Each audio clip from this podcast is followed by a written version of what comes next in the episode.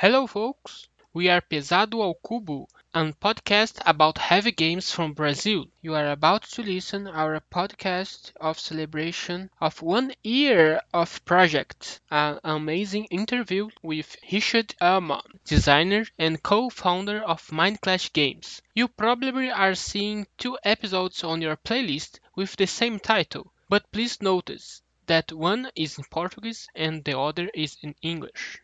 The intention was to generate the content of this interview in Portuguese as well, for reaching more people. You can find us on Spotify, ludopedia.com.br, the equivalent site for BGG from Brazil. You can play with us on our Discord channel, link on the post. Follow us on Instagram, Light ao Cubo and Pesado ao Cubo. Stay tuned for more.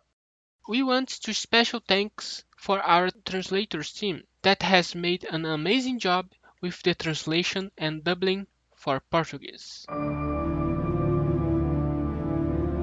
The world of developers are a hostile place where a lot of playtests are done, resources are spent, and annoying people like us criticize the game. Listen now behind the scenes of this uniquely, heavily thematic board game company and its founders and designers of Trickerion, Cerebria, Anachrony, and Perseverance.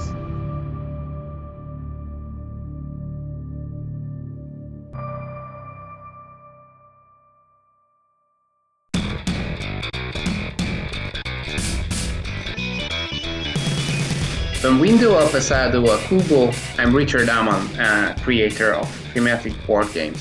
Well, folks, my name is Mario Medeiros, and I've just heard from a Eurogame designer that dice adds excitement to a game. Take that! Hi guys, my name is João Amaral, and we Eurogamers still like pretty things. Hello everyone, Cyrus here, and we must start with theme in all kind of games. Hey people, we are Pesado ao Cubo, and now we have here Richard Eman. Did I pronounce it right? Richard Eman? Oh, that's fine. That's fine? Yeah, that's fine. Okay. So in in Hungarian, it's like something like ah man, Ah, like amon. Okay. But I usually say uh, aman. Uh, just just as you said, it's fine. So, Richard Eman from Mind Clash Games, the head of Mind Clash Games, one of the uh, principal guys from the this enterprise of games. He's a designer. He's uh, are you a CEO, director, everything in the company? Uh, no, my, my business partner is the CEO, Okay. and I'm I'm uh, responsible for uh, creative direction and art direction. So I'm I uh, lead the art team, uh, and he, he does the that part. But we are working uh, on on the, the company strategy together. Uh, he's is busy with with the company stuff, uh, but we usually have our uh, sessions where we try to figure out which way uh, should we lead the company together. So, uh, Mind Clash Games very focused on theme and that art, and we've heard that uh, you're responsible for creating the the game worlds that we play nowadays, right? It's, the, it's your main job creating those worlds and the games that they are upon, right? Yes, that's correct. That that's my main focus. So it's it's not just that I'm the only one uh, working with that because everyone involved, even in war game design, needs to uh, uh, work with with theme and and all, all all the people involved in the creative process too. But I, I'm I'm the head of that. So when I'm, when I'm involved in a game design process, that's my main focus too. So.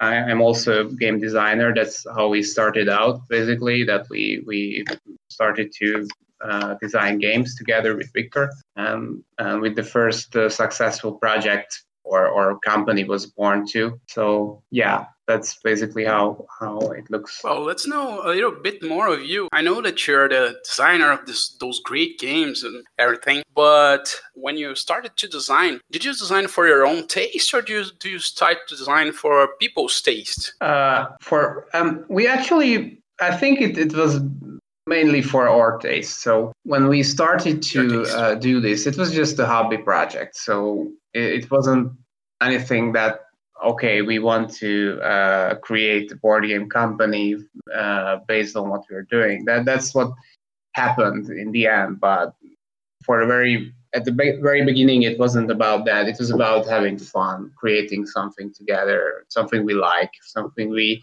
wanted people to like. Of course, so it wasn't something that Nice. we didn't want people to like. And at first, it was it was uh, actually challenging to find the right people who who appreciate what we are doing because uh, the friends uh, we had back then didn't really play with heavy games like that, and it, it wasn't a trend, as, as, at least not in Hungary. Uh, eight or nine years ago, when we started uh, working on Trickerion, and so it was the first time we actually saw people excited about our game was when we were in Essen presenting it to people.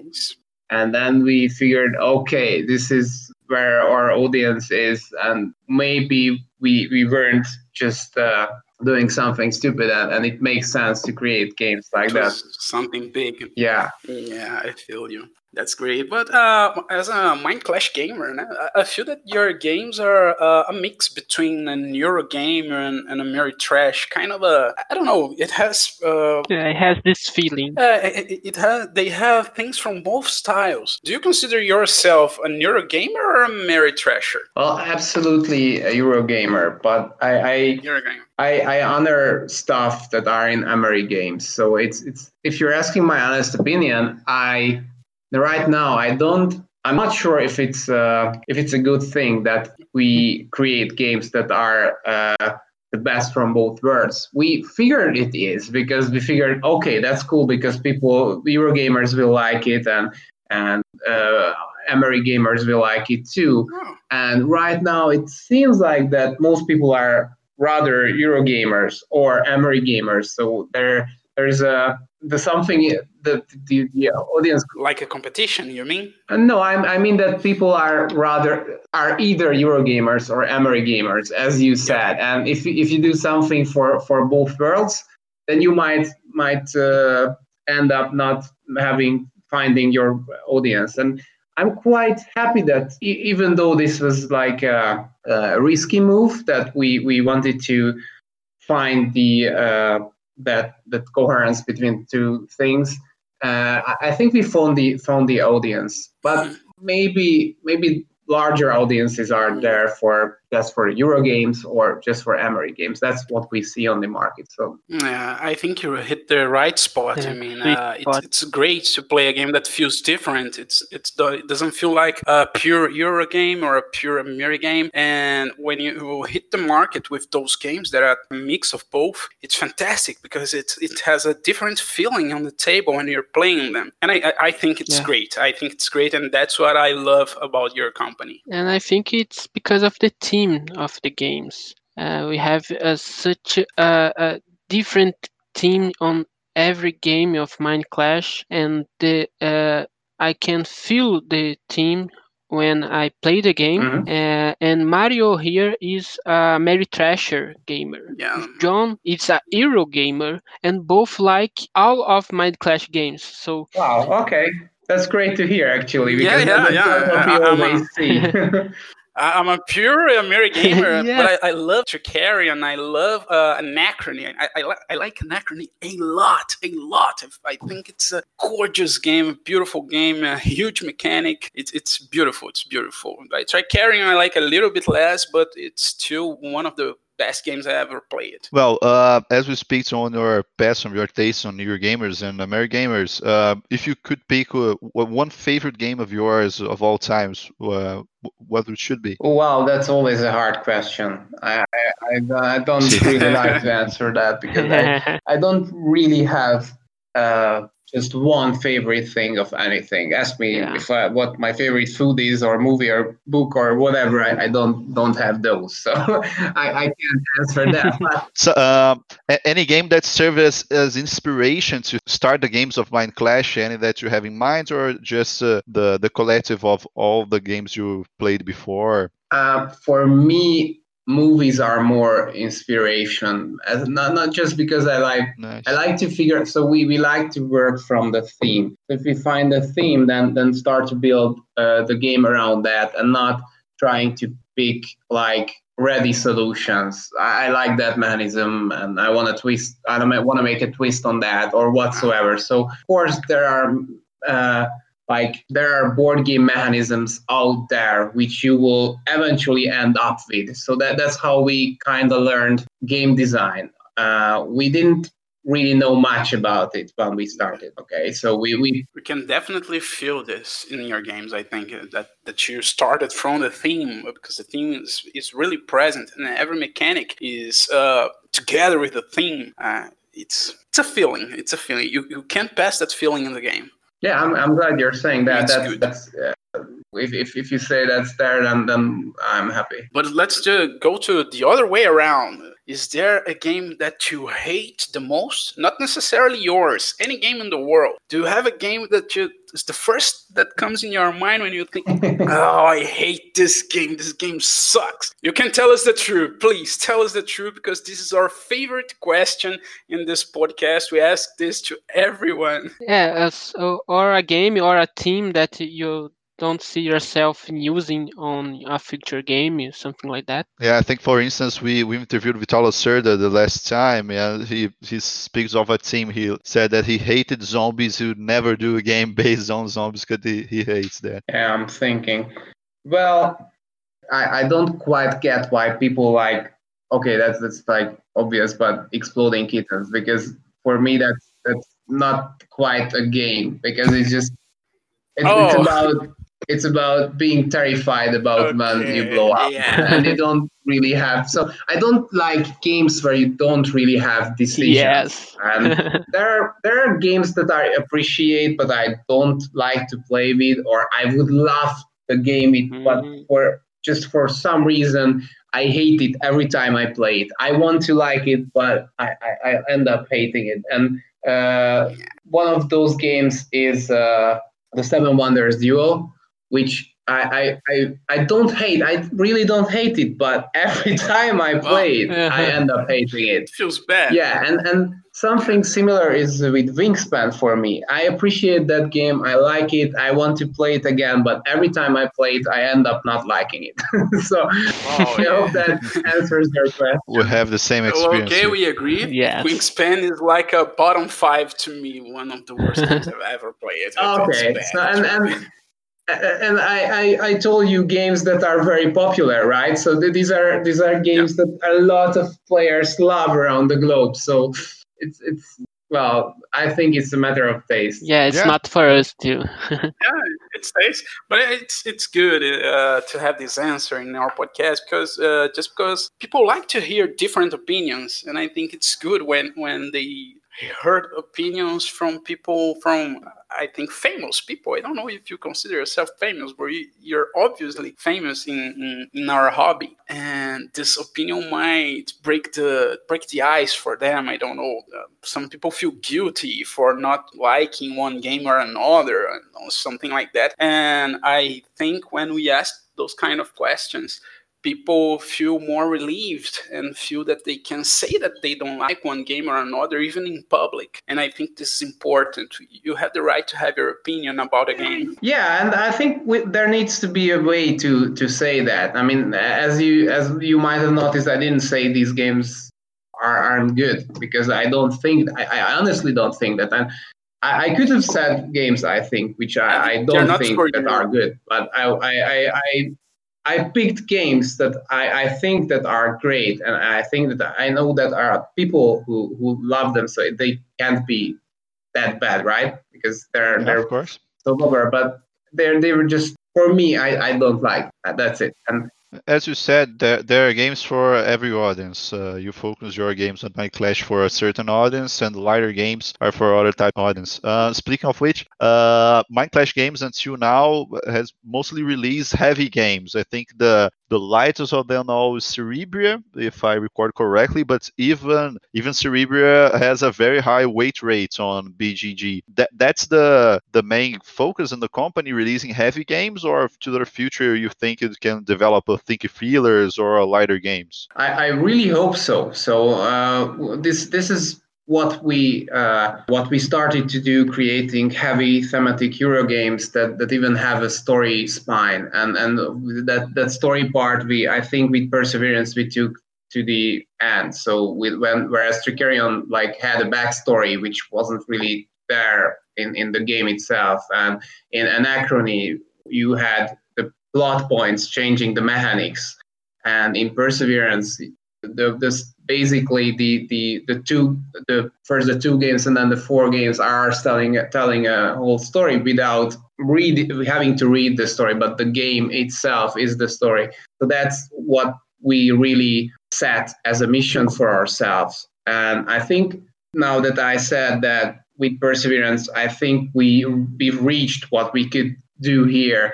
We are we are trying to look for other possibilities for ourselves. Um, maybe so. Our games are are rather Euro games, even though they have some some sense of some uh, uh, Ameri games, but maybe try try ourselves in, in, in games that are more on the Ameri side, uh, or or we also want to try ourselves with with uh, some games that have smaller footprint because I think that that there are lots of huge boxes on on the shelves of people in in this hobby and um, not sure if they need another one. So if the game is good enough and that's we always strive for to create games that need for yourself because you will end up liking them or or or having them in your top list. So that's what we strive for and, and i think we will we will keep doing that. But i i, I personally would really love to to um, do smaller games too. And and we we we have some projects uh, or like they're not projects yet but we we have some designs in in uh, among us that we are working on see which of them is, uh, seems to be uh, exciting enough uh, so so we would publish them. But we'll see. Uh, there are lots of things happening happening out there in the world right now so we try to just you know be flexible and and see Nice. Just one question following this, this line of thought. Uh, do you have any expectations of publishing a game like a legacy or a campaign game, something like that, well, or is uh, far from your thoughts, far from the company, not the, the target of the company? I, uh, primarily, just to, to, to say why I'm asking this question is primarily because when I saw Perseverance, I thought it would be like that, and, and now I know it's not like that. But uh, this brings the question to um, me. Well, transhumanity, which which is in in our pipeline for a while now, and, and there are lots of people waiting for it, and and because of some of the projects grew bigger than we originally planned to. For instance, Perseverance. I've seen this game. I've seen this game. Yeah, it's good. I I totally forgot yeah. it's yours. Yeah. yeah, yeah, yeah. Totally forgot. It's there. It's there, and we're working on it. Um, and I, I can't say much about it just yet, but we plan it to be uh, like a campaign game where you, you can start from uh, a certain point and, and there will be a story that you can play through, but it, it won't be like a legacy game. So you won't. We, we, we are not planning on creating a game that you uh, destroy during your play, and it, so we we mm. not. I can't say much about it just yet, but we usually. But it has a campaign. Yes. Yeah. It's not legacy, yeah. but it's a campaign game. Nice. Uh, I, I have to say that the, the box art is gorgeous for the Transhumanity. It's it's beautiful, beautiful. Thank you, Richard. Uh, let's take a step back, and I, I really want to know how do you open uh, Mind Clash games because you are on a university, right, with Victor. Yeah, yeah, yeah. And you yeah. are on a market agents, and something happens, and you guys uh, say, yeah, let's open a Mind Clash games and create these awesome games uh, with Vilo Farkers. So how did this change happen? Yeah, so as I said, it was mainly about so it started with a hobby project, Tricarion. We we started actually all everything started in a skiing camp. We were in, in the French Alps and, and we were snowboarding during the days and playing board games during the nights and and at this one evening we figured okay let's let's come up with something and it was a very simple thing and we just uh, came up with an interesting mashup of poker, Puerto Rico, and Dragon because that's what we had there. And of course, it was wasn't something serious, but it was enough to kickstart a hobby project for us. And uh, it, it, was a hobby for, for a couple of years. And in 2014, um, we we all um, there were lots of uh, i know how to put it so there were changes in our lives and, and in the companies where we've been working and that mm-hmm. was enough for us to to quit our jobs and, and start concentrating on this project because by that time we really wanted to make it happen we, we had a plan to take it to Kickstarter. We didn't know if we could make a publishing company because it was it was was uh, such a crazy idea to create this game and, and, we'll see what happens so that that's we, we actually we were trying to um, build up a small creative agency as a plan b so as we were we were mostly focusing on Trickerion but we also were uh, working for clients with, with some freelance gigs, all of us, and we were trying to uh, create a creative agency. But when Trickerion did twice as good as our wildest dreams, it allowed us to fully concentrate on what we love most, creating board games. So that's that's how it started, and uh, and I think I can say that even after we published Trickerion, where, where we had this uh, co-publisher partner, Ape Games, uh, we needed Anachrony, and and that game uh, was something we published on our own, and it wasn't easy because uh, distributors didn't really want to talk to us, even with a, wow. a successful game behind us, and until until people started to look for that game.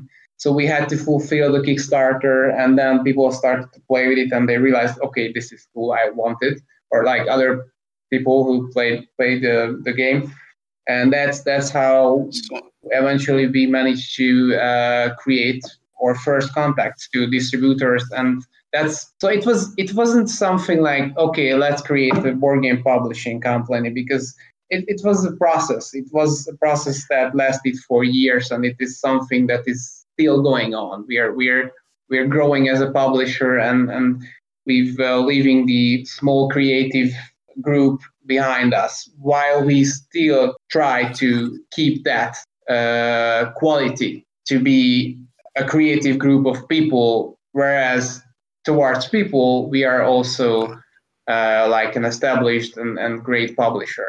So that that's what we, we, we are doing, and we've been doing in the last couple of years. And I, I'm I'm I'm happy with where we are right now, and I'm I'm I'm really excited to see where where we can get in the in the next couple of years. I guess you you know that you're doing the, the right thing when the public he calls for you, he needs you, and they are calling the, the distributors to get your game. This is mm-hmm. fantastic. The city of Magoria, hometown of Dalgar, the greatest illusionist of all times, who seeks a worthy heir to the mighty Trickerion stone. Now the fate of the powerful relic lies only in your hands.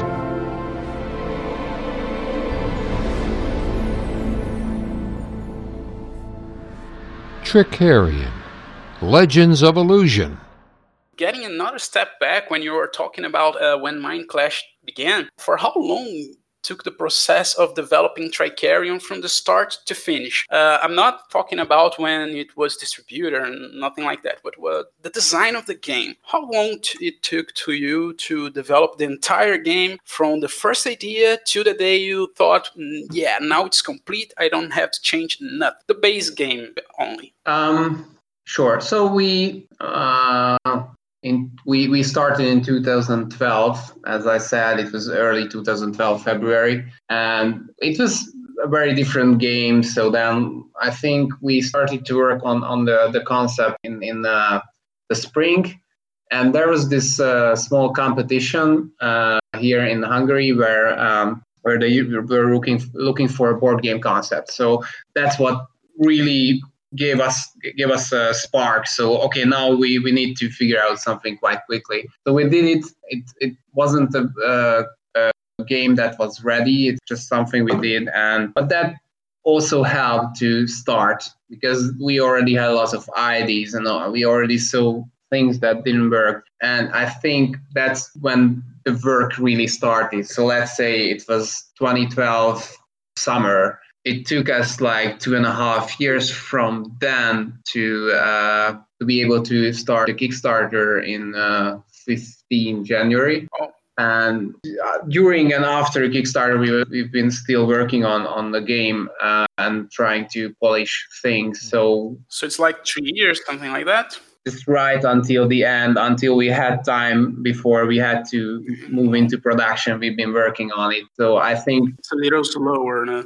Yeah, I, I think we finished like in the summer, so it was around three years. But of course, you know, th- this was our first game. We we had to yeah we had to, there was a learning curve for us for sure and we, we need to uh, the Trickerion had a lot of versions a lot of very different versions. Even even different games. There there was a card game there, there was something with the uh, uh, or there, i think there were two other different versions which were completely different. Some i think some mechanisms were there. We, we had the dark alley or something like the dark alley from quite early on. And we had the worker placement mechanism, but the simultaneous action selection. I think that that came with the the third iteration and the final version, which also had I don't know how many iterations, uh, was developed for for at least two years. Did you have anything in the game that uh, you've thrown out from the game, but you thought, um, this is good, I can I can use it in another game, something like that during the process of development? Uh, not really. Something like I, I don't think we had anything that we used in another game because, as I said, everything starts from the theme. So uh, every mechanism comes from the theme. Yeah, so yeah. if, if you did a similar theme, then then probably we might uh, come to that conclusion. But we had interesting systems in in, in which which I liked or even loved, but had to get rid of those. Like uh, we had an experience system where where uh, oh. yeah, so it, but that was too much, and that was something you had to cut from the game. Just just I think it we cut it just before as we took it to 2014 Essen. Uh, I, am I'm, I'm not sure if I could tell you much more about that system because it was quite a while ago, but that was something we liked. Uh, there was also a system where where the characters had relations, so they could. Uh, and that, that relation could change during the game and that's something i actually i was actually and um, probably victor too were, were actually considering using in another game because that I think is, is a very cool thing. You, so that your your characters have relations and and based on that something else, something happens differently and that relation can change. And that that was also a very cool idea. Very nice. Very nice. Uh the the experience thing uh, i think you kind of use it on the Dalgar Academy, right? The, when you have the the pupil, the, the, apprentice that they learn the new secrets and they like build the the apprentice with different. They have a, a kind of a level up thing. Yeah, they're learning new abilities. Yeah, I mean, yeah, but in in, in our version, it was. Uh, it was more like for, for your magician and you've been collecting experience points and, and at certain points when you had enough XP, you could do something with that. So I, I can see what you mean here, but it was it was totally different. It was different. Yeah. And we also had a system where we had the theater directors. So and and that's that could have been also like an expansion for Trickerion, but we kind of felt like it's it's it's it has enough expansions already, and and and it's quite full with the Academy and the Dawn of Technology. Well, I'm not a designer myself, but I think it's good that you uh, throw things out of the game because uh, you have to. I think one of the most difficult things from people that are trying to be the designer from the first time is to learn to drop off something. You had an idea, but it's not good for your game yeah. So you have to get rid of it. It's hard because people, I, I think they get used, they get their, it's my idea, I need it. I, I, I can't get rid of my idea. It's a beautiful idea, but you, you need to know the time that it's, well, it's not for this game. Maybe I will use in another game and not this one. Yeah. And I think that if you're saying that you did this a lot of times and it looks like you did it a lot of times, then I think you did the best. It's a hard work and you, you did it well, really well, very well. Thank you. Well, well, you need to you need to see people play your game and hear their feedback, and then then you know what to cut. And and that that was the case with, with most things. We we eventually ended up cutting from the game. And the Dark Alley expansion, or it, it's not an expansion anymore, because yes. so as I said, when we created Trickerion, so even when we took the game to uh, player groups that were um, experienced players, they, they kind of felt the game overwhelming for the first time. So that's when we figured, okay, maybe we should create the base game without the Dark Alley uh, and and take it out from from from the base game. While we knew that the game needs it because that's that's how it's a complete experience. So, Meant to be played, right? Yes, exactly. Oh, um, oh, thank God! I was going to ask you that. I always say.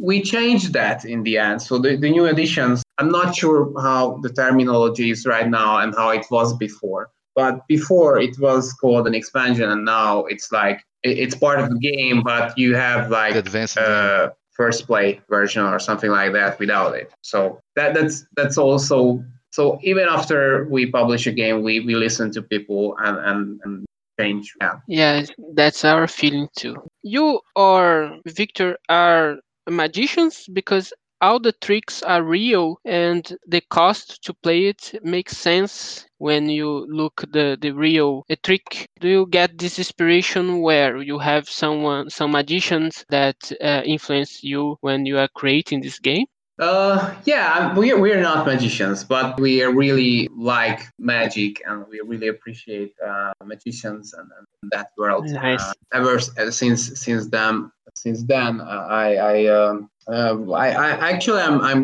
working on on a, another magician themed game right now. Mm. It's not nice. It's it's not a Mind Clash game just yet because it's a, it's a hobby project that I'm working on with uh, with my brother-in-law, who happens to be a magician. Mm. You might know him because he's uh, he's Shoma, who who actually has a character in Trickerion. And oh, really? With, uh, nice. Those, if, if you remember, I'm not sure if you guys uh, saw the Kickstarter back then, but we we asked Shoma to to introduce the tricks which we had in the the, the stretch goal tricks. Oh, by, yeah. by performing those no, tricks. Nice. He's the magician that uh, performed the tricks for the yes, yes, Kickstarter yeah, exactly. uh, introduction. Oh, nice! I saw all of these videos. So he, he was he was an inspiration for us. I, I didn't know him before we started uh, working on Trickerion. And when, when when we started working on the game, I, I saw some videos from from Shoma. Uh, he was he was uh, he had some inspirational speak on on TEDx. Wow. And uh, um, and when when we reached a certain point and I know what how to contact him, then then I wrote him a letter if he if he would want to help us with this project. Uh, and I, I, couldn't offer him too much because we already spent a lot for that project, and, and we yeah. didn't have uh, uh, we didn't really have a budget, so we were happy to make a living back then.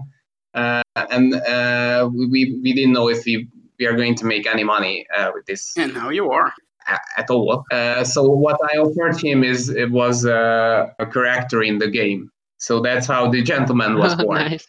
Um, and and he, he, he loved this idea because he, he's also a, a board game fan. He, he likes to play board games and he, he's also a hobby designer himself.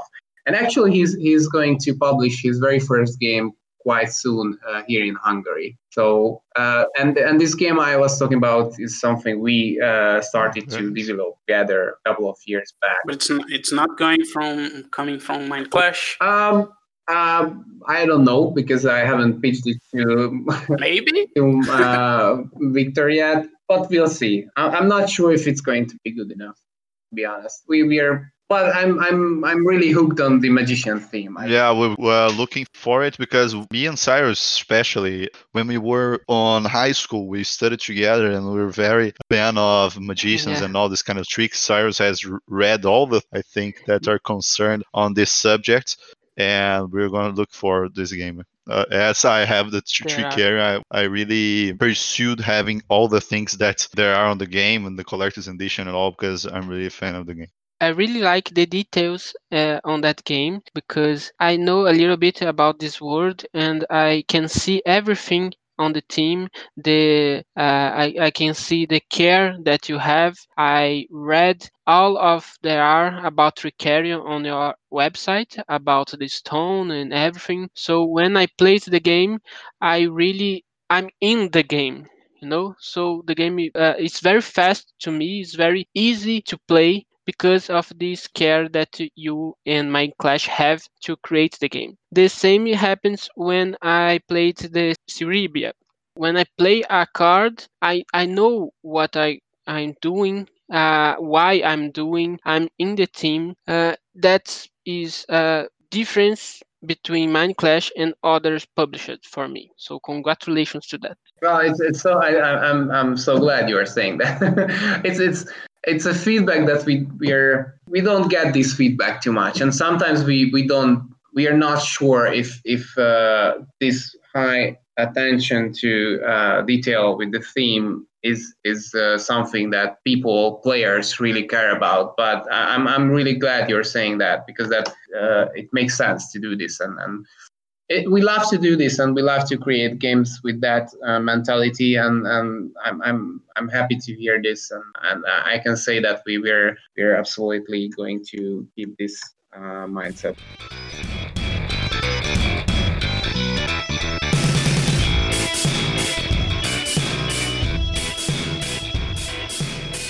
You you said that in Hungary you had at the beginning a hard time on finding players for your games. Uh, how did you start the playtest? Even on, on the start of the company that was not uh, so well known as today, you were used to do online playtests or only with the, the physical board game and going to conventions. That what was your your idea?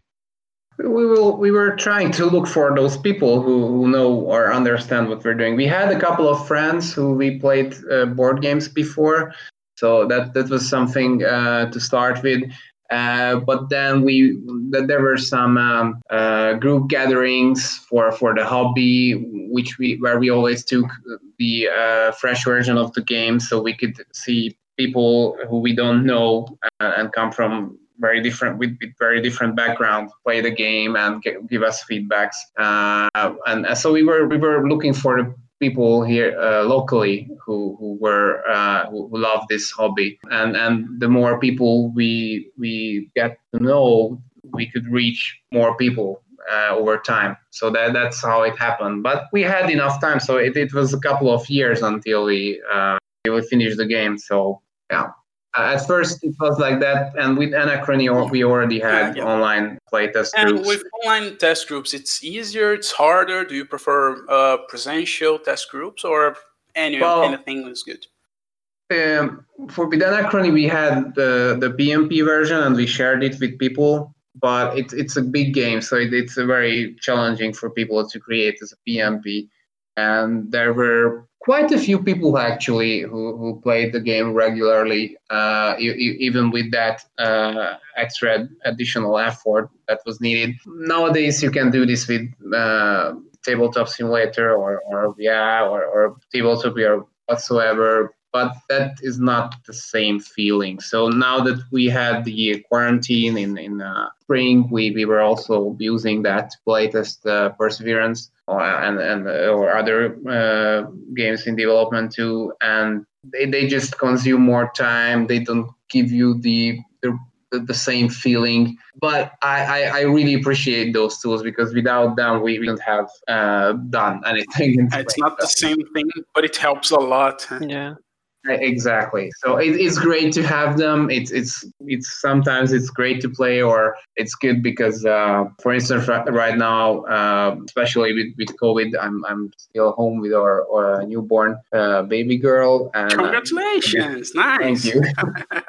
thank you. It's good. So it's it's not advised to go out right now for a couple of weeks for sure. I I I will only be able to play this. Uh, other than my wife, who is we're quite busy all the time. I'm also quite busy all the time if she tries to catch up on, on, on some sleep.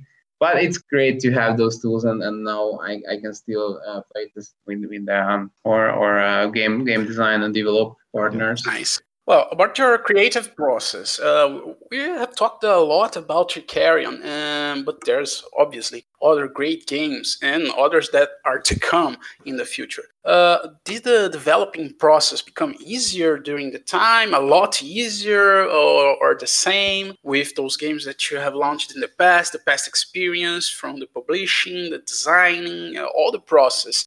how's the road of developing a lot of games? It does it become easier or harder or nothing, just the same road? Well, we definitely know ourselves better around game design with time.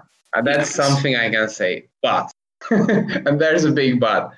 I'm not sure if I can say that it's easier to design games uh, after after Trickerion. Uh, and I mentioned that it took like three years for us, where while it was around two years to finish. If if I say that the first year was just trying and messing around, and the, the, final two years was really about the core concept which we found and we were developing and that that that two years is the absolute minimum you need for a game and Yeah. uh, it's usually more um, and and we it, it just needs time you you need to you need to fail millions of times and and then then you just need to put it aside and and that, that's where you can't save time because you need some distance from the material and for um so I, I think all, all those games even though uh, like uh, uh, Trickerion and Cerebria are, are the two games which we designed from scratch ourselves with Victor. Uh, uh, Cerebria, we had we also had some uh, very close game developers Yep. uh, who, who are one one of which is still working with us and, and who designed the card game, the Cere- Cerebria, the card game. Yep. Um, so and and then there is uh, Anachrony and Perseverance, which were already board games when when they reached us, but they they weren't the board games that were published. They they had the, the very core mechanics, uh, which didn't change that much, and or some of some of those changed because the theme changed. So like Anachrony was like a factory manager game called Paradox Factory. So it, it's it was very different from oh. what we have because we we had this big dream about this world and this uh, all these factions and and this this epic story and whatsoever. So that's that was something that game didn't have. So it was one and a half year uh, development together with David when and, and the game changed a lot of course because as i said theme comes first even if we have mechanisms first because in, in that case there were mechanisms first but the, the core mechanism time travel was always there. So that's how what we built the whole thing uh, around that. And that didn't really change much. But everything else had to change like the exosuits that those were those were the first thing we saw huge potential in because these were in, in the first version they were like uh, action markers. You have x actions in the round and, and you can you spam those basically. That, that's what th- those were. Now you Yep. don't feel that when you play the game you're thinking about exosuits right Yeah, definitely not. and then that's very very different and, and you never think about it okay how many actions do i have it's, it's not about that Yeah, it's Uh, rare. It's rare. but we love the idea of having exosuit miniatures and being able to put your workers in them that that was something that, Yeah. that Very nice. excited us and we wanted to make it happen And you think yourself are- as an Eurogamer? yeah i mean One thing they don't understand, Richard, that we, we like Euro games, we like cubes and colors that are not very clear, but we, we like beautiful games. We like beautiful games, and Mind Clash is a living proof of it. Uh, you can have an exosuit and put your character on the exosuit, but you're still doing actions. You're not rolling dice and attacking people. Yeah, depends. It depends on Trickerion and on uh, Anachrony. You roll dice actually. Sometimes. yeah but yeah what for uh, people hate the dice in anachrony that's, that's I so love the dice. I love the dice. yeah, I, I, I love it too. I mean, I wouldn't take it out Don't of the game do for the paradox side. Lots of people hate it, but I think that that brings so much excitement in the game, and we, we need that. So, um, and and the other dice, like the, the dice in Trickerion, those are just for determining the market. So uh, Yeah, there is yeah, that- basically they're no luck in that. No, Uh, the dice from Trickerion is very, it's very low luck involved. They Yeah. are more tactical involved, I think. Research, you stop developing a game when you find the core of the game. Like uh, Anachrony, you said that you find the time travel mechanism. So you have this core, so the game is almost there, and everything else changes, but the core do not. So that's when you uh, you Yes. you think, yes, I have a game here. When you find this core Yes, I think, I, yeah, I think that's that's what I can say for. Um, let me just think about it. I, but I think it's true. It, it was true for Trickerion and Acrony and, and Cerebria as well, and Perseverance as well. So you you have core mechanisms, core IDs, and that's when you say, okay, this is the game, and that's what you don't want to change. They are going to change, so they're not going to be the same, but at their core they are the same. I'm not Yeah. sure if you know Yeah, what I Yes, mean. yes. We interview Vital Lacerda and they say the exactly same thing. So I don't know if you already played Lisboa from here. Oh no, it's it's we, we own it in the company, but I, I, I didn't have, have the chance to play it. Yeah, it's the same. Uh, he find a core of the game and then he find the game there. It's the same process that you described yeah, here. looks like the same. Now, still on the developing process, Richard, we can help but notice that all of the Mind Clash games until now have expansions. Uh, this kind of strategy, it all comes with the main idea when you develop the game, or after some feedback from the from the players after the launch of the base game. Uh, you sit all together and think, oh, I think we can add something to the to the fans of this game, or it's the concept is it starts on the develop of the base game. I, I think that comes mostly from from our uh, strategy that we are we are publishing games through Yeah. Kickstarter because that then we we already have expansions with with the first Kickstarters. Yeah. So if actually we didn't plan to have new expansions for our games, and we are, we are not a fan of uh, what's usually the case with and, and I totally under as a publisher I absolutely and understand that that's what everyone is doing because and I also understand and I'm I'm quite okay with it as, as a, a gamer myself. If I have a game that I like and, and I played it a lot and then I figure okay that there could be some more to it. And of course I'm interested in expansion. Yeah. so that's a cool thing sometimes you think that there are companies that are, uh, overdoing this or, or publishing expansions that Mhm. don't make the game any better. So we we definitely try not to be that publisher. So we if there is an expansion in our games that we especially if these are um, uh, expansions that we build a new Kickstarter on. So what we had uh, with Trickerion and uh, Anachrony as well. Uh, then we we believe that these ex- expansions make the game better. They they these me- the, these expansions uh, make you want to play the game again uh, and a lot play a lot again. So so um, what was the question again? Uh, because I want to make sure I answer it too. Oh no, Yeah. no problem. Yeah. Uh, if the the expansions, the idea of the expansion starts with the base game of, on uh, based on this strategy or of launching through Kickstarter, or you get the idea from an expansion after the base game has has been played a lot, and when you receive the feedback from the public, and you think, oh, I, I can add this or this other thing to an expansion.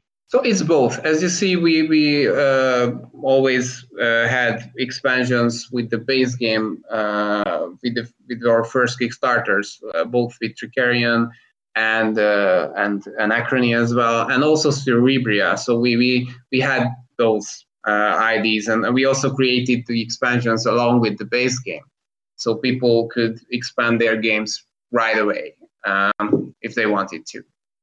But the rest, so so like mm, the academy expansion or or uh, the new expansions for Anachrony were were absolutely born after uh, after the game was published and, and they were on the market. Yeah, okay, one thing I I feel is like on Trickerion, for instance, uh, that you have the magician's powers that came with the first expansion, the Dogar gifts, and then after that, Mhm. now you have the dawn of technology that you can uh, choose between one of another. And I have friends that really like the magician's powers, and another that really like the dawn of Uh, technology. yeah. hmm Okay, I'm glad to hear that there are people out there who love the magician powers because I love the magician's powers. They are great and they are better. Cool. Uh, Okay. It- it- yeah, it's I've my had- favorite. It's it's totally my favorite from the game. I love the magician powers. I still love the base game powers where you use shards to where you had cards. Those cards, I, I totally forgot their names. But The magician choose- powers. Y- That's the magician powers, right? Uh, so that are the magician power, yeah. I, I, Yeah, I, I, I totally thought you were talking about the special abilities. No, no, there, there's an expansion No, no. called Magician Powers. They expand. those two things is the two things that I like most about the game because magician's powers bring the a totally immersive and uh, I don't know a new variable player power to the game and, and it it it has a good feeling because even if you're playing the same magician twice two games apart you were building a different magician because of those powers and those powers are they are I don't know. It's good. Put them in the game. It has a good feeling. It has a good taste on it. I don't know. I, I don't know how to explain. I'm, I'm, I'm making myself stupid, sound stupid here, but I really like it. I really like it. It's very gorgeous to the game. I oh, think Oh, it's the best expansion. We we called here the do it your own variable player power. That's what it is. Bring your own variable player powers. It all started with that horrible storm. With 1,864 souls on board, our state of the art ship was on its way to its unthinkable final destination an isolated world in another dimension, ruled by mighty dinosaurs. It wasn't long until we came to know their destructive power, but I was injured, helpless, doomed.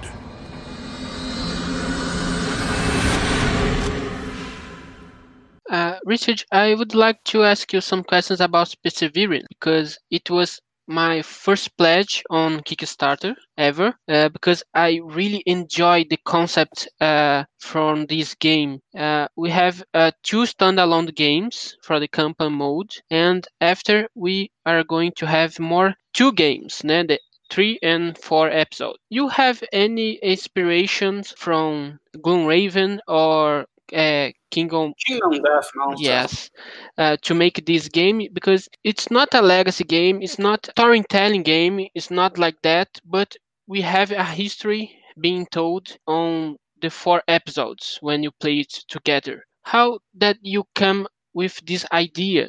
Okay, so um, first we uh, this this game was a, a Viking theme game when when David pitched this to us, and and David and Thomas uh, pitched this uh, game to us in 16, I think. So this was four four years ago. Uh, it was it also happened in Essen, and we, we loved the core ideas uh, about this dice placement game where where there were some politics involved because you wanted to uh, you strive for majority and in the different areas, and there are there were very cool mechanisms there which you don't know yet because those are going to be a part of uh, episode three and four because that game was the start of episode three which we tried back then.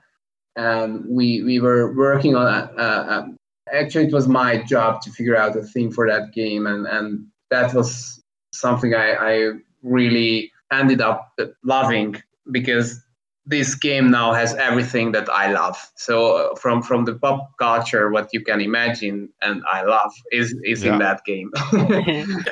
It's like Jurassic Park with Tomb Raider. How Yes. is it bad? Yes, It because those are my favorite franchises of all time: Jurassic Park and Tomb Raider. great. So that, that's It's totally great. It's awesome. I, I can't wait to play this game.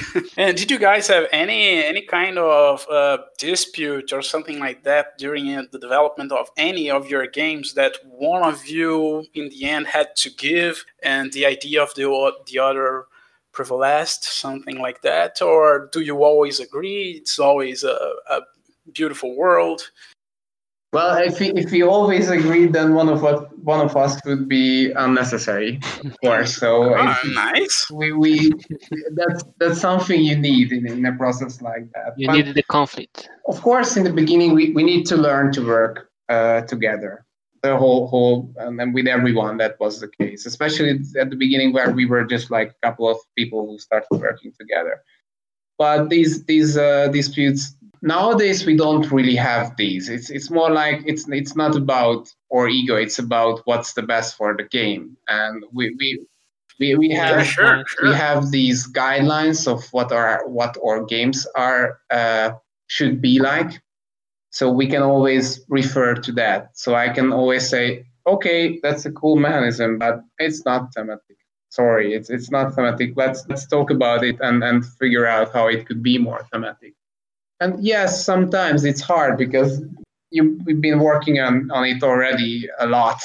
And and when one of us says okay that's not good enough or that's that's not what we need then sometimes it's it's hard. But in the end we we sit together and then then we solve it together or or we keep working until we find a solution A good example for that is Perseverance, that there are five designers involved on the project. yeah and and that's because we have four games and not just four games we have a campaign we have also we also have a solo version so yeah so as, as i said thomas and david pitched us the project and and wolf was also already working on on that on that version of episode three and when we came with the uh the- this theme they they kind of redesigned the whole thing. So so only the core stayed as as, as i said.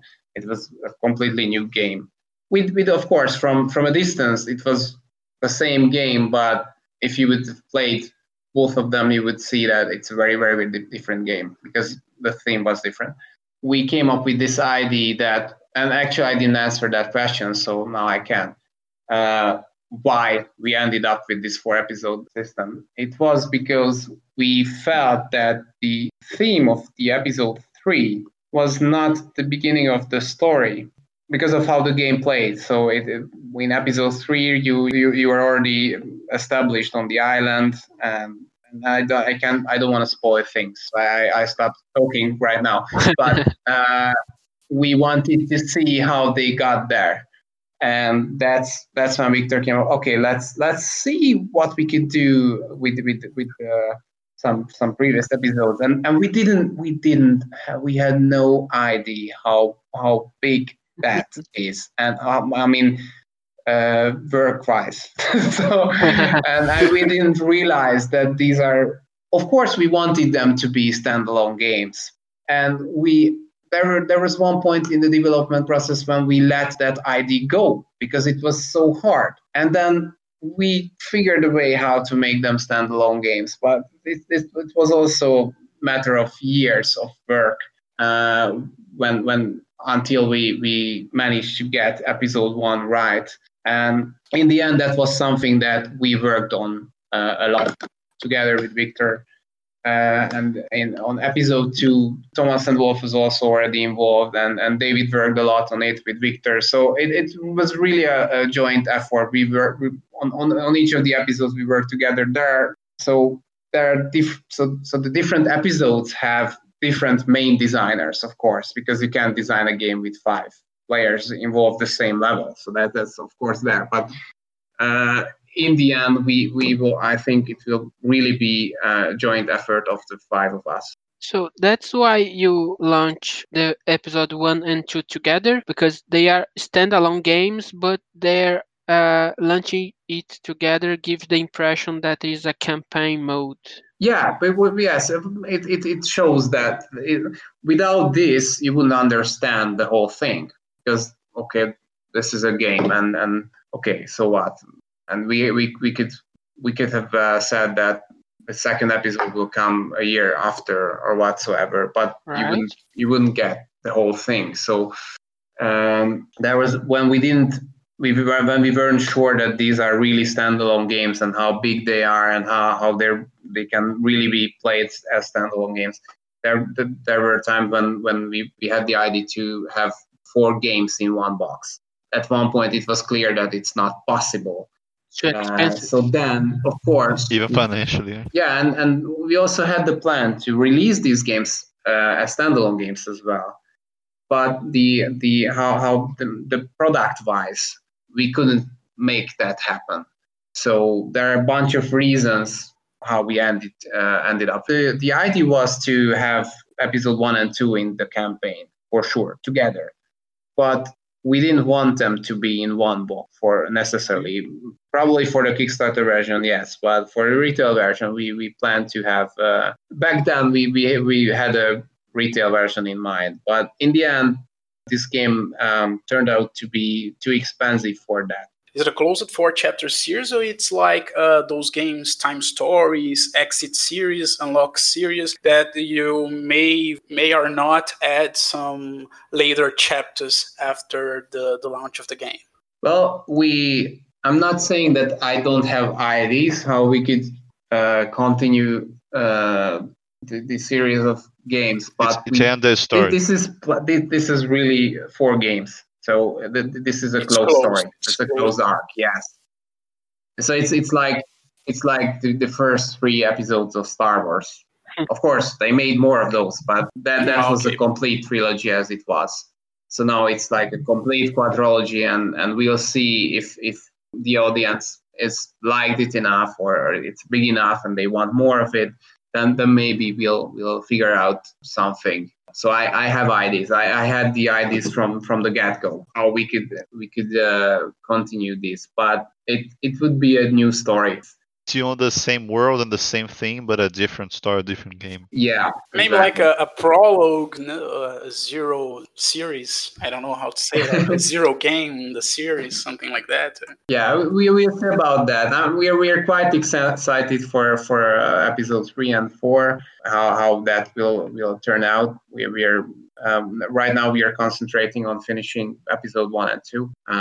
And and uh, we we are really excited uh, to see how how people will um, like it when when it uh, it is published next year. But we are also very excited to start working on on the uh, final chapters, episodes three and four. I mean, start by start working. I mean is to continue working on them because that's what we started with. So especially with the creative and word building uh, part we we, I, we, yeah, we have we have lots of concepts and. Uh, Origin, the source of all, awakened to life and began to shape five realms around its light. The Valley of Motives took form first, and through it willpower flew and burst. The cradle of senses, birthplace of emotions willows of values grows them powerful potions. Through the network of thoughts, emotions are connected. With the land of desires, they are perfected. Thus, Cerebria, the inside world, was born, but abruptly, into two sides it was torn. The dark shadows of gloom and lively lights of bliss are from the beginning opposing forces. And so, with Cerebria's future at stake, it was up to the spirits to shape the land's fate. Cerebria, the inside world. Uh, does Cerebria has anything to do with the movie Inside Out? Did you have any inspiration on it? Something like that? Because it reminds me a lot Inside Out. Um, yeah, sure. Actually, uh, Trickerion was based. I mean, we heard that people refer to it Prestige, the board game, which we were really happy about because that was really the main nice. inspiration for us. Prestige, the movie, because we we loved it. Both Victor and me loved that movie, and uh, and I, I'm I, I also a movie lover, uh, an aspiring screenwriter. I try to write uh, screenplays. Oh, now and, I see it. At the start of the ah. interview, you told us that you make your themes inspired in movies and not in another games or something like that. Yeah, that's nice. That's yeah, nice. Yeah, absolutely. So, so Christopher Nolan is definitely a role model for me. So, but to answer your question, it was not the case with Cerebria. We we knew there was this movie Inside Out, so it it was uh, uh, it was there, but I, I really I, I saw the movie a couple of years back, uh, but I, I didn't watch it on purpose until we we kind of finished the creative process because I didn't want to get uh, influenced by it. Oh, nice. Of course, there are there are similarities in things how we solved uh, like the different locations, the, the realms. Uh, those might have had influenced us, but it was more like okay we refer to it like remember in inside out they, they yeah, had yeah. those islands and stuff something like that Uh, for instance, the, the realm of the, the, desires, where you have this roller coaster whatsoever.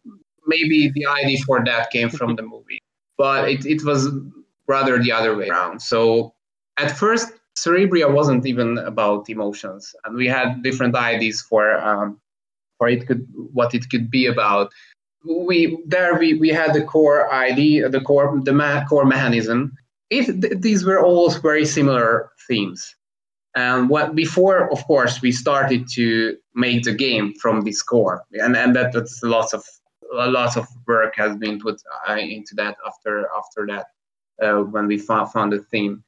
Uh, we had this angels versus demon theme. That's how it all started, and then we were thinking about sanity versus insanity. Mm, but we figured all these themes to be too dark, especially too dark for for the company we were. So we didn't really wanted to do these horror kind of games. So we we found this theme which which was at one point heart versus uh, mind or something like that, which was quite close to what we ended up with. But but with with this uh, um, gloom versus bliss ID and, and all the emotions and spirits, we, we really loved it. Uh, this theme was also born coming home from Essen.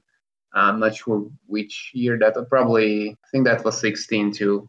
And we, we were we it was a, a, around I think around 800 miles uh, to get home from Essen. And we had a long trip ahead of us so we were brainstorming about uh, the theme. And and that's well that was something everyone was happy with. And by the time we got home we had this idea so we, we could start working on that project it was very nice that uh, I really think that in Cerebria, uh, especially where now that you talked that you thought about sanity and insanity, re, uh, even on the negative emotion side, the gloom side, uh, I think especially the artwork uh, helped with it. Yeah. Uh, it still feels it feels a light on the theme. So you talk about envy, you talk about uh, not very good emotions, yeah, rage, and uh, this it's still uh, fits well uh, with the artwork. I think you did a great job on this. The artwork and with the effects because I think the effects are very thematic. Yeah, I'm, I'm glad you're saying that. We worked a lot on those uh, effects and, and especially the asymmetric boards. Uh, that, that that was a huge a huge game design effort to get this game right because it, it was such a tight design. even to find the core mechanics, it was very tight. And then uh, trying to come up with all these um, uh, emotion abilities that should also be thematic. Um, and then, then to make the asymmetric sides of the spirits. And to balance it all. Ooh, so ask, ask Victor about this, and I think he still has some some hard feelings about that time. Um, but he, he he was he was responsible for all for all that uh, design process to to have those uh, emotional abilities. Uh, that's where where he, his strength is in game design to to go down to, to the bottom of the design and have everything right so uh, so that you don't have anything in the game not a small mechanism or not a small ability or whatsoever that is not well thought out or or or not balanced or or whatsoever especially that i'm involved and he knows that he he has to make it thematic because if it's not then i'm gonna raise my eyebrows and it's yeah. not a mind clash game about the names tell us what about the names why the names so different from uh, normal names from game. Uh, uh, normal it's a bad word to use, but you're you always use catchy names. I don't know how to say that. Different names. Why do you use names? Why do you choose? How do you choose the um, names for your games? Uh, we, I mean, I, I it's, it's very hard to explain, but I, I know how and why because I, I've been working on the titles as well, and and I received some criticism because of them, but I, am still quite happy about them. And I'm not a critic, right? Uh, oh, I, thank I you. think it's awesome. I think it's awesome. Yeah. It makes the game different. So you you remember the game. You may like you remember the name of the game, and you can associate the game with that name, and it's unique. Exactly. That, that's, that's that was the point. That, that's what I wanted to say. That we I, I wanted to make the, even the title stand out to be unique so that you know that this is the game and this is something unique as well because that's that's what we wanted our games to be uh, as well for for for the very first game Trickerion uh, I wanted a game that is something like not not gameplay wise, of course, but by the feeling of it. Just like with Jumanji, that you find something on, on the cellar, or or uh, and and it's there, and it you don't know when it was made, you don't know how it was made, or or whatever. It's just something exciting, and you want to look into it and you want to play. That's why we don't have an artwork on that box. Because it's just is you see that it's a piece of art and and we, we had the we always have the subtitles. That's why we have legends of illusion there. So it makes sense to you that okay it's about magicians. But you have that one short title that you can remember and that, that you can refer to the game uh, after a while so for for some I think you did a great job. oh thank you thank you And as you said, the the box a piece of art. When it, into it, 20 years from now, it will still be a piece of art, and I'll still be willing to play the game. Apart from knowing that uh, it's a great game. yeah I- i'm glad if you're if you think that because that, that was the point. point and and all the titles actually have something in them that that tells you about the game because Mm, nice. Trickerion has trick in it, and uh, it it was that that's how the the Trickerion stone got its name because I wanted something that that Yeah. reminds you of what this is all about, and and yeah, and also ce- cerebria, cere- cere- cerebro because it's it's it happens in, in a person's mind or or basically their inner world. So that that's how. I, and uh, and it's it's like a place. It has the, the sound how it, it it's a place, but it's a place in a in a mind basically. So that's how you got cerebria. And anachrony is also about things that are not in their right spot in time. Yeah, yeah. That, that's what the word says basically. So I, I, I love that we didn't have to create that word because that was a you don't really know this word because we might know it, but it's not very common to say. But it, it's it's an existing word. And with perseverance, at first I wanted this to be the name of the ship that they, they were using, but I realized that this name would rather uh, be used on a cargo ship Mhm. Mhm. and not on a lu- luxury ocean liner. So this this this name has is a different meaning, but it also has something to do with the name of the ship. And I'm not quite sure if we Endurance, already yeah. revealed this. so I- I'm not sure if I can tell you how uh, Perseverance is there, but like you, you mentioned Tomb Raider. So if you remember that that the the, the name of the ship was Endurance when they they uh, went to Yamatai, which which is basically a, uh, has a similar meaning to perseverance, because that's what you need if you want to survive on a on a on, a, on an island inhabited by dinosaurs. Yeah. An unknown environment. Really good, really good. Resources from our own future can be transported to our disposal today, but such wormholes can also transfer energy, even the blast wave of an asteroid impact. The grim message from our own future is clear. The day of purgation is not only an event of our past, an asteroid is heading relentlessly towards Earth, and a catastrophic impact is looming on the horizon. This time, it is up to us if we face a fatal cataclysm or a new beginning.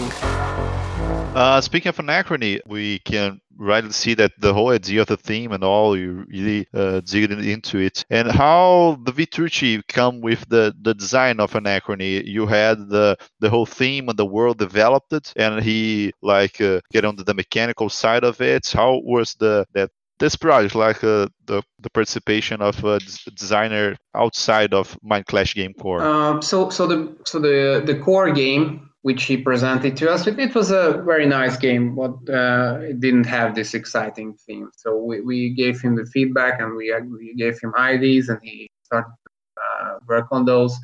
But in the end, we we jumped into the design process uh, with him, and we for all the mechanisms that had to do with the story or the theme, those were uh, created together. So, like uh, how the asteroid impact uh, affects the game and the collapse of the world capital. That was something that we we I, I remember the day when he, he was there because he lived in London and uh, he was here in Hungary and we've been we had a workshop the whole day for anachrony and we've been uh, working on it and and then I'm not sure how the idea came, but then we realized, okay, let's let's do this, and that that's that's how that whole plot point was added to to the game to have the asteroid impact, the collapsing of the world capital, and and that yeah. of course uh, had a lot of effect on the game itself. And also, we we, we core idea of the Doomsday um, uh, expansion or module was also uh, something like that. Uh, but for instance, the uh, Pioneers of New Earth uh, module was something we did with Victor. So it was more like creative feedback on the other hand. So the game game design process was something like that because it, the game just was so dependent on the new theme that it, it would have been just uh, too much to ask from David to to have all that, especially because it was such uh, an ambitious take on on uh, on on the thematic side of the game. Yeah. Do you have any, uh, many projects on the freezer right now? I mean, apart from Perseverance, Transhumanity, and those games that you are really working, do you have uh, those designs that you freeze them, let them sink in a little, and we'll watch them maybe in a year or two, something like that? Do you have many of those? Um, yeah, we we have we have projects uh, that are there. There's one project that's going to happen for sure next year. Uh, for nice. for now, it's called Nova, which if you follow Nova. follow us on, on or if you see our newsletters, then, then you can see it on our timeline already. Uh, I tried to consult Victor if I can say anything about that project, but I think for for for now it's it's it's safer to say nothing. No problem, no problem. It's his project right now. We we we usually worked together on all of our projects so far, and this one is uh, is different in that matter because this was something that was very close to Victor's heart, uh, and he and and that wasn't that close to to me. So it's I, am not saying it. I I, I wasn't uh, interested in it, and I think in the end, it's it's a very very cool and and exciting uh, theme too, and game too, and and I'm I'm really looking forward to it but I'm not that much involved in it uh, okay. this time. Does it have anything about uh, to see about stars, something like that? Because of the name Nova, Supernova. Yeah, uh, one, yeah? Could, oh, one, nice. could, one, one, could say that. So if I think you you figured out something about the name, so I, yeah. I love this theme. That way I asked. nice, nice. It's a game I would totally love to see. Uh, Richard, uh, I have a brother that uh, asked me to ask you a question because he's a journalist, he's a writer, and he creates some words for us to play RPG games. But uh, the question is a little tricky. Uh, how do you create a universe for a board game? Because when you create for a book, for literature, or, or playing some game, RPG game, you are think only the universe, but on the board game you have to think about the mechanism yeah. that you are there. That, that, that, that, that makes it interesting and, and hard at the same time. So uh, it, it, it is a challenge for sure because you and it, it's also challenging because the usually the, the game design is is uh, something we work on. It could be different, but usually we it, it takes a lot of time and it takes a lot of iterations to get it right. And we usually work on the game design as long as we can. So there are changes. And that's why it's also a challenge because you, you can just come up with something that will not fit the game in the end. So it's also there's there's an iterative process which we go through a lot of times, and there are certain things uh, that we say that okay, this stays uh, gameplay wise and theme wise too, but a lot of other things might change, and that makes it a challenge because it, it's not it's not something that okay this is the game i figure out the theme whatsoever and it's not even the other way around because we have the, the, the core idea of the theme but for for a for a for a detailed backstory and a detailed world what we have for most of our games even little changes in the game might have an effect on, on the on the story or or or the back back uh, backstory or or the characters backstory or what whatsoever and also it's it it's challenge too, but it also helps you because it gives you uh, ideas to start with. Because it's not like you don't have anything, because you have a game.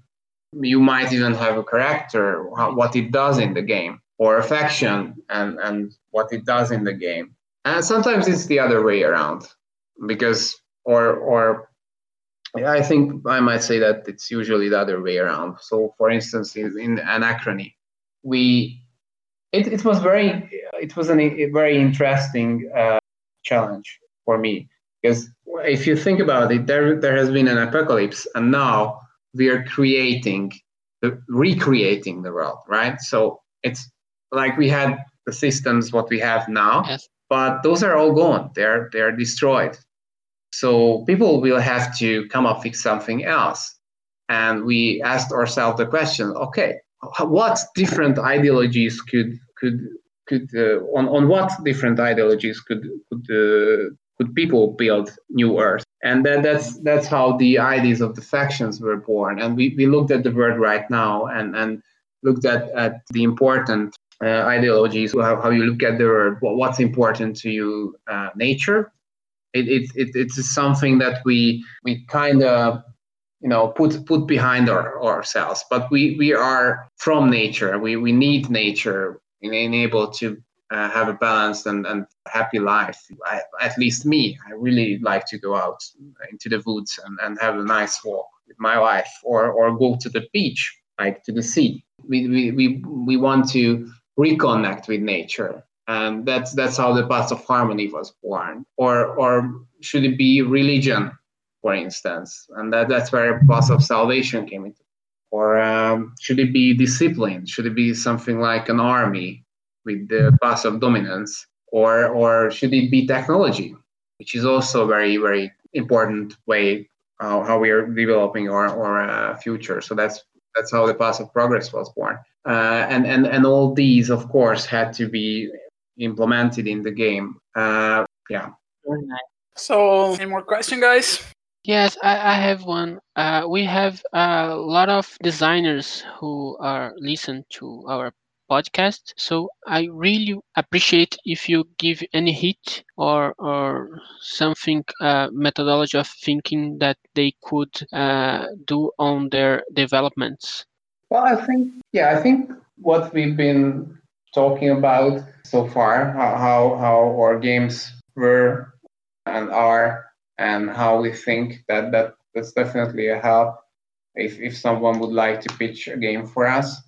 Uh, so um, being the, the games being so thematic, so we, each and every mechanism should have should make sense because then players are learning the game easier. Uh, so I think one of you mentioned that it, it, helps with the game, with playing the game. If, if, if everything in the game makes sense, then okay, even though we have lots of rules, it takes time to grasp it. When you play it, it's self-explanatory because you know what's happening. Makes totally sense. So that's definitely something uh, I would suggest to anyone designing games, and not just because they wanted to pitch for us, but because I think that's that's how a good game is uh, done in my book. Um, yeah, and for for now we are we are we we have I think our our pipeline is quite busy for the next couple of years, but as I said, we are we are trying to open for for new uh, new markets like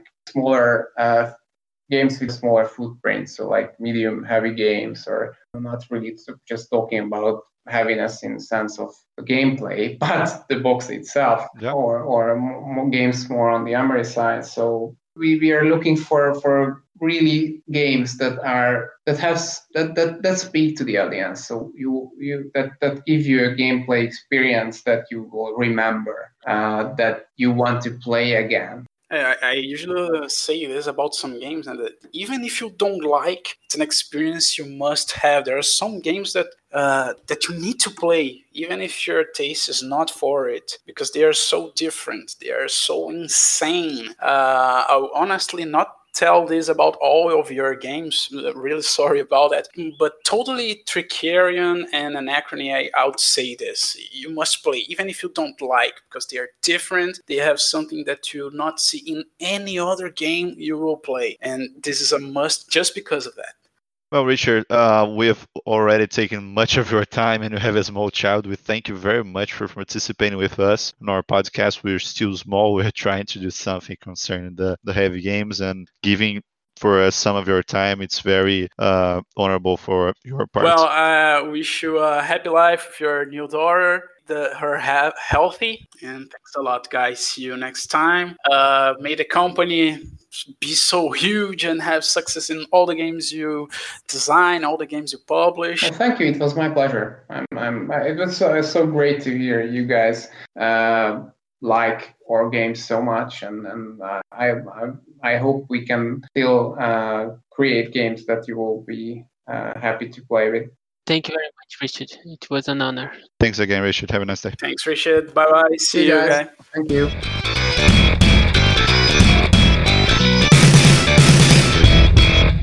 Thank you for listening to this episode, a Pesado ao Cubo production. Translation and Dublin staff by Cyrus Andriolo, Mário Medeiros, and João Amaral. Translation interpretation by Eric Andriolo. Voice of Richard Amann by Eric Andriolo. Dublin production by me, Cyrus Andriolo. The audio of the games you can find on Mind Clash Games website and their Kickstarter pages.